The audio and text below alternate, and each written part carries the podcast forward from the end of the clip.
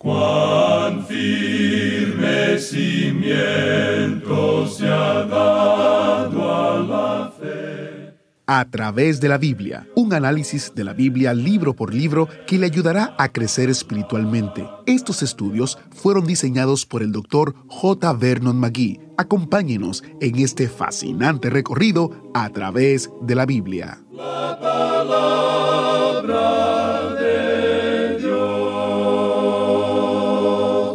Los que no tienen a Cristo hoy ya están perdidos. Usted puede ser una persona religiosa, también puede ser una persona buena, pero sin Cristo, amigo oyente, está totalmente perdido. Así nos dice nuestro maestro Samuel Montoya en el programa de hoy. Si usted reconoce que está perdido, no deje que el día de hoy termine sin enfrentar su necesidad y pedirle a Dios que le muestre el camino para conocerlo.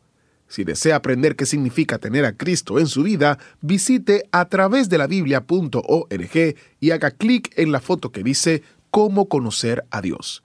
Hemos recopilado unos recursos del Dr. Magui y creemos que serán de bendición para su vida, ya que explican la maravillosa oferta de salvación por medio del arrepentimiento y fe en Cristo. El sitio otra vez es a través de la Biblia.org. Así iniciamos nuestro estudio de hoy.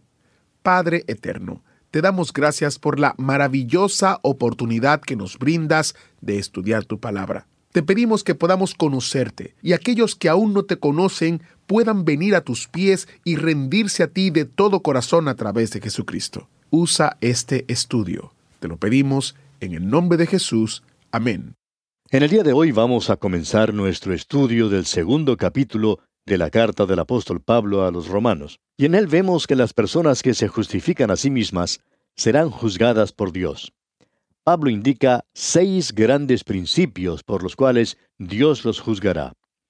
En el primer versículo de este capítulo 2, el apóstol dice, Por lo cual eres inexcusable, oh hombre, quien quiera que seas, tú que juzgas, pues en lo que juzgas a otro, te condenas a ti mismo, porque tú que juzgas, haces lo mismo. Podemos decir aquí que este es un tema muy importante en este capítulo. En el capítulo 1, el apóstol reveló la maldad del hombre, mientras que aquí en el capítulo 2 se revela a los que se justifican a sí mismos. Debemos notar aquí que él no está hablando de la salvación, sino que el tema es el pecado y la base por la cual Dios juzgará al hombre. Estos seis principios de juicio no son las bases de la salvación, son más bien las bases para el juicio. Ahora, yo no sé lo que usted piensa, amigo oyente, pero yo no quiero ser juzgado por Dios. Y le doy gracias a Dios por el Salvador que ha provisto. La Escritura presenta al Evangelio como el único medio para obtener la vida eterna. Al rechazar al Hijo de Dios, traemos inmediatamente sobre nosotros el juicio de Dios, y el único veredicto es el de ser declarados culpables. El apóstol Juan en su primera carta, capítulo 5, versículo 12, nos dice que el que tiene al Hijo tiene la vida. El que no tiene al Hijo de Dios no tiene la vida. Y en el Evangelio según San Juan capítulo 5 versículo 24, el Señor Jesucristo dijo, De cierto, de cierto os digo, el que oye mi palabra y cree al que me envió, tiene vida eterna, y no vendrá a condenación, mas ha pasado de muerte a vida. Y escucha ahora lo que Jesús dijo después de las tan conocidas palabras allá en el Evangelio según San Juan capítulo 3 versículo 16, donde por lo general nos detenemos, pero donde Él dice en el versículo 17, porque no envió Dios a su Hijo al mundo para condenar al mundo, sino para que el mundo sea salvo por Él. Y en el versículo 18 dice, el que en Él cree no es condenado, pero el que no cree ya ha sido condenado porque no ha creído en el nombre del unigénito Hijo de Dios. Y luego más adelante en el mismo capítulo 3 del Evangelio según San Juan, dice en el versículo 36, El que cree en el Hijo tiene vida eterna, pero el que rehúsa creer en el Hijo no verá la vida, sino que la ira de Dios está sobre él. Así que los que no tienen a Cristo hoy ya están perdidos. Usted puede ser una persona religiosa, también puede ser una persona buena, pero sin Cristo, amigo oyente, está totalmente perdido. Y ahora, aquí en el capítulo 2 de su carta a los romanos, Pablo dice, por lo cual eres inexcusable, oh hombre. Ahora, la palabra hombre en esta frase es usada en sentido genérico. Puede entenderse por ella hombre o mujer. En ella se incluye tanto a los judíos como a los gentiles, y se refiere a los seres humanos en general. El ser humano, quien quiera que seas tú que juzgas, dice. Ahora, al usar esta expresión, el apóstol pasa de un término general a uno específico, de aquello que representaba a la humanidad en general a una persona, pero aún lo limita a aquellos que juzgan a otros. La palabra usada para juzgar aquí lleva consigo la idea de juzgar, pero con la intención de declarar a la otra persona culpable. O sea que podría leerse así, quien quiera que seas tú que condenas. Aquí entonces se nos hace la pregunta de cuál sería la actitud del creyente en el día de hoy hacia esa clase de personas que han sido mencionadas en el capítulo 1 de esta carta a los romanos. Y debería ser esta. Nosotros deberíamos desear que todos ellos llegaran a salvarse. Y nosotros debemos tratar de llevar el Evangelio hacia ellos. Deberíamos ser como esas personas mencionadas en el antiguo himno que dice, rescata al que perece, cuida del que muere, arrebata los del pecado llora por los que están errados, levanta al caído, háblales de Jesús, potente para salvar. Y esa debe ser nuestra actitud, la de querer que ellos sean salvos. Pero aclarando bien ante ellos que necesitan ser salvos y que necesitan ser librados de ese terrible pecado de perversión e inmoralidad. Bien, tenemos ahora que tener cuidado cómo leemos porque podemos llegar a una conclusión errada, porque dice aquí, porque tú que juzgas haces lo mismo. Ahora la palabra en griego aquí es auta, de donde proceden palabras como automóvil y cosas por el estilo. Ahora, cuando Pablo usa la expresión lo mismo, no quiere decir cosas idénticas, sino cosas que son tan malas a los ojos de Dios como las cosas que hacen los depravados y perdidos y que son ofensivas al pecador culto y refinado.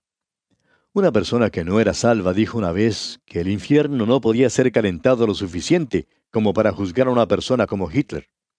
Ahora esta persona que así hablaba estaba juzgando a Hitler, estaba tomando el lugar de Dios. Decía que Hitler no debía vivir.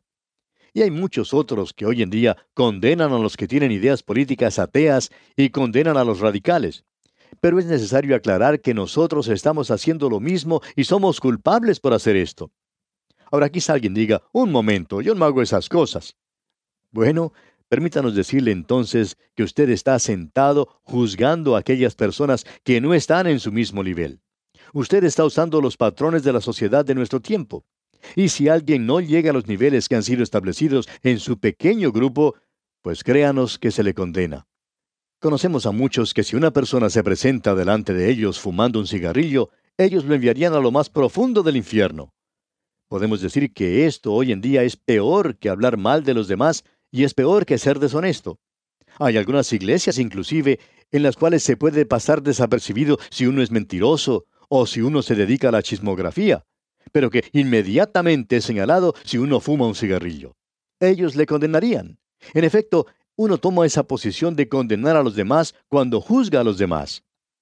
De la misma manera, Dios está diciendo que si usted cree que tiene el derecho de juzgar a los demás con sus propias normas, entonces Él también tiene ese derecho. Él, Dios, puede juzgarle a usted según sus propias normas, no según las normas suyas. Y es así como Dios juzga, según sus normas divinas. Muchas personas piensan que son agradables a Dios.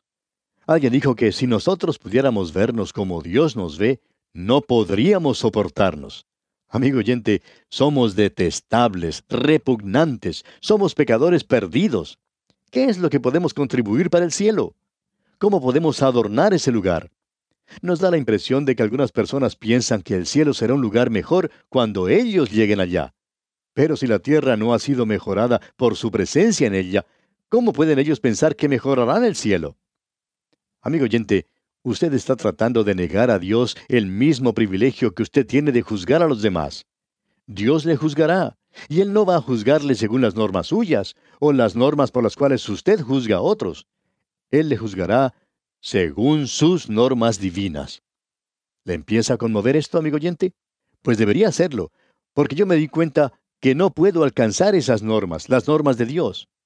Ahora, en el versículo 2 de este capítulo 2 de la epístola a los romanos, El apóstol Pablo indica el primer gran principio. Leamos este versículo 2.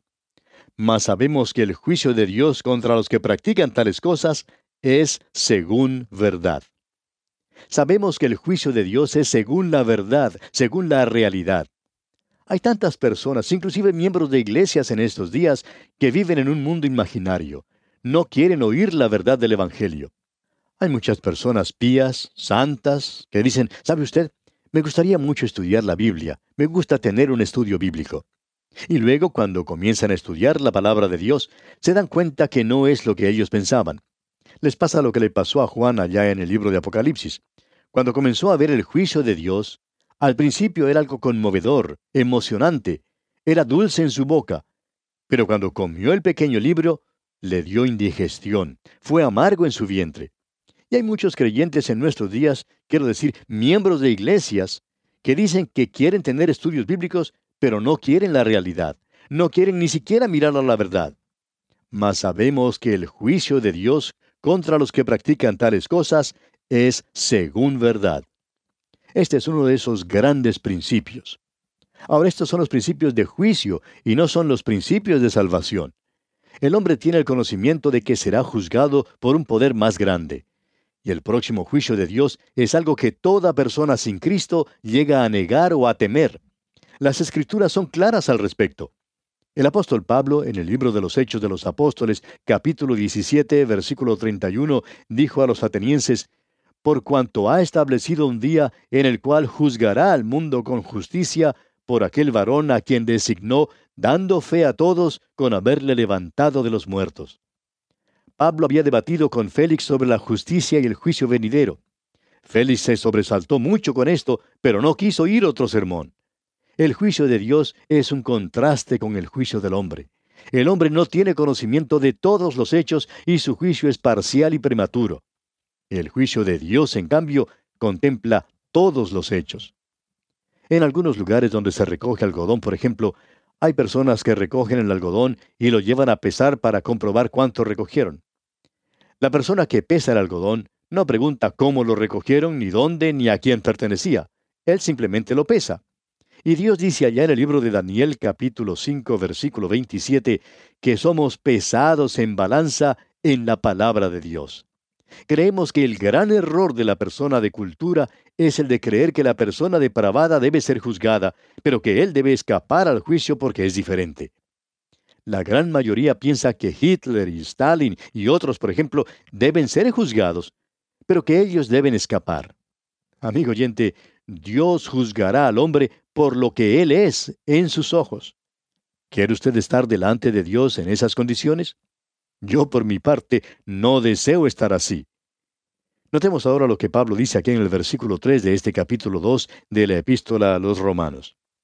Y piensas esto, hombre, tú que juzgas a los que tal hacen y haces lo mismo, que tú escaparás del juicio de Dios? No sé si usted habrá notado, amigo oyente, pero todo criminal encarcelado siempre piensa que es inocente, que no debe ser castigado. Ninguno de ellos se cree culpable. Parecería que todos los que están detrás de las rejas son todos inocentes. Todos ellos piensan que los deberían dejar en libertad. Todo hombre piensa así, y Goethe señaló cuatro maneras de escapar del juicio. Una manera es que el criminal piensa que su ofensa no será descubierta. En segundo lugar, si es descubierto, piensa que puede escapar a las autoridades. Puede quizá cruzar la frontera y huir. La tercera manera es que si llega a ser arrestado, puede salir libre gracias a alguna falla técnica en la conducción de su juicio. Y la cuarta manera es que si lo llegan a condenar, tal vez él puede escapar de la prisión y permanecer oculto. Y amigo oyente, ninguno de esos caminos está abierto para usted cuando llegue ante Dios. Su ofensa será descubierta. Usted no puede escapar a su autoridad. No habrá ninguna falla técnica en el juicio y nunca escapará de la prisión. ¿Cómo escaparemos si despreciamos una salvación tan grande? Dice la epístola a los Hebreos. Luego dice Pablo aquí en el versículo 4 de este capítulo 2 de la epístola a los Romanos, ¿O menospreciáis las riquezas de su benignidad, paciencia y longanimidad, ignorando que su benignidad te guía al arrepentimiento? Debemos reconocer que la bondad de Dios es algo que nos debería hacer caer de rodillas ante Él. pero en lugar de eso empuja a los hombres lejos de Dios.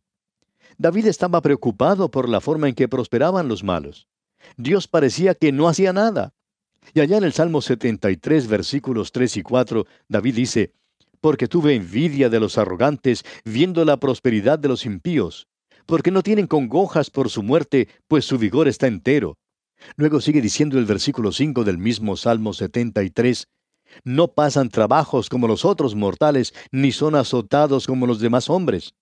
Y en los versículos 9 y 17 dice, Ponen su boca contra el cielo y su lengua pasea la tierra, hasta que entrando en el santuario de Dios comprendí el fin de ellos.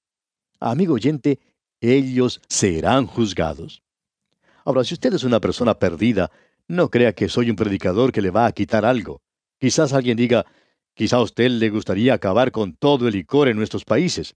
Bueno, creo que sería bueno quitarlo, pero no estamos en esa clase de actividad.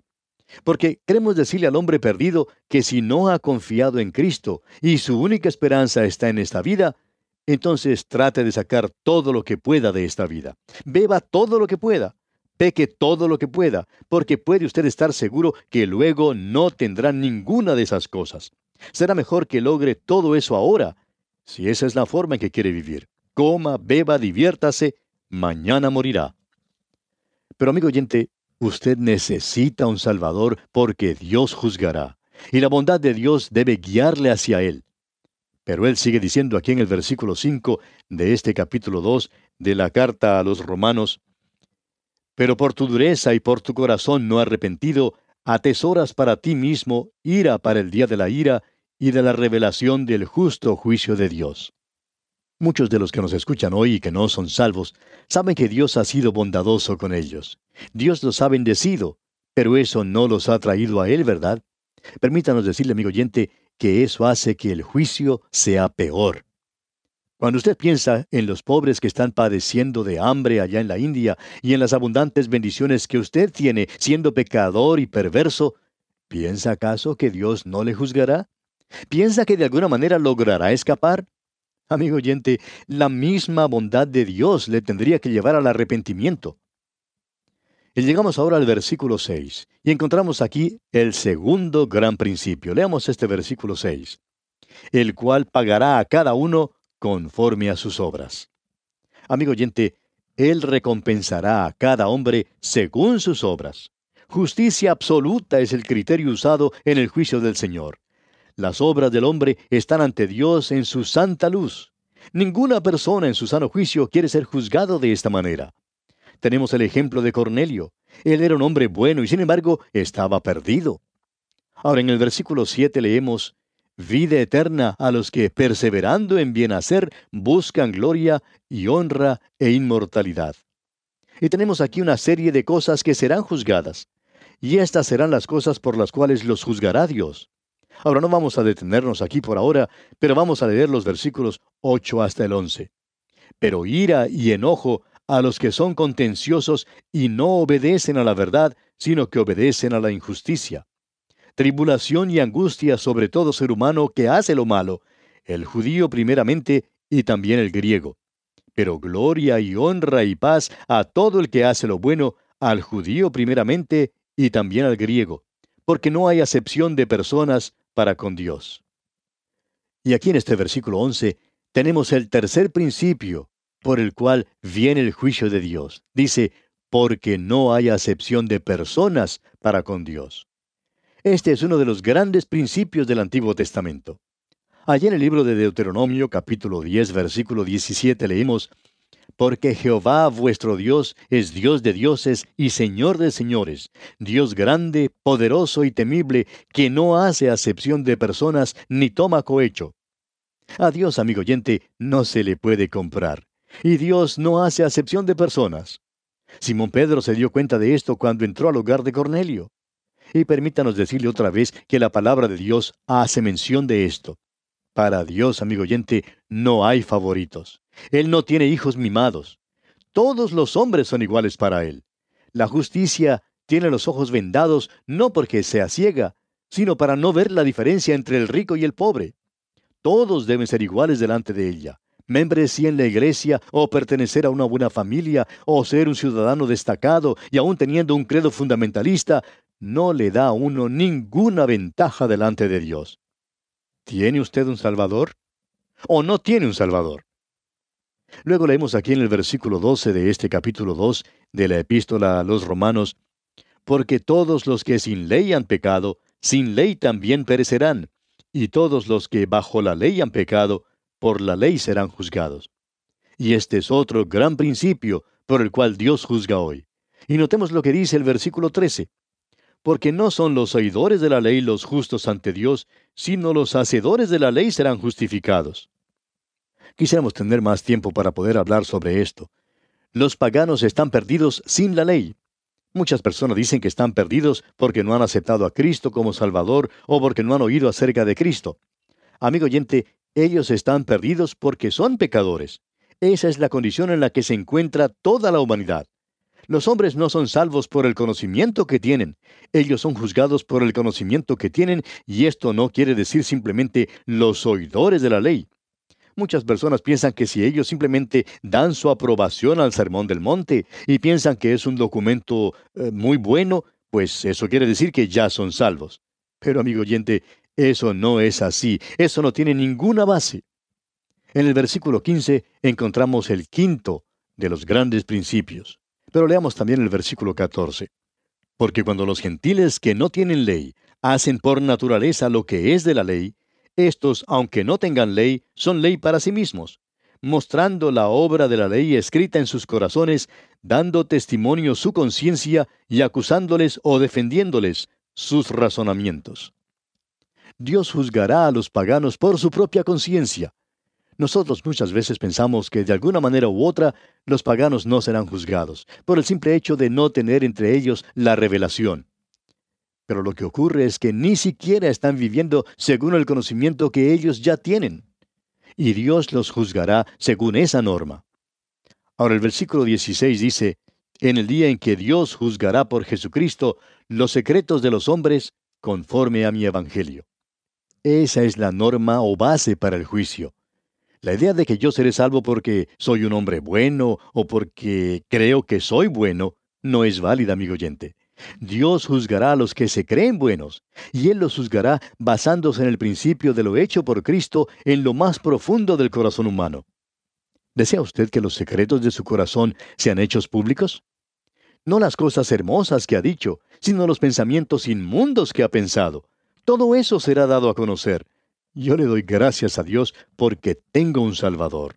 Tenemos ahora delante de nosotros que Dios juzgará a los religiosos y a los judíos especialmente porque la de ellos es una religión dada por Dios. Ellos serán juzgados. Pero vamos a detenernos aquí por hoy, amigo oyente, porque nuestro tiempo ya ha concluido. Continuaremos la consideración de este aspecto, Dios mediante, en nuestro próximo programa. Le invitamos a acompañarnos. Será pues hasta entonces, amigo oyente, que la presencia del Señor sea su fiel compañía en todo instante.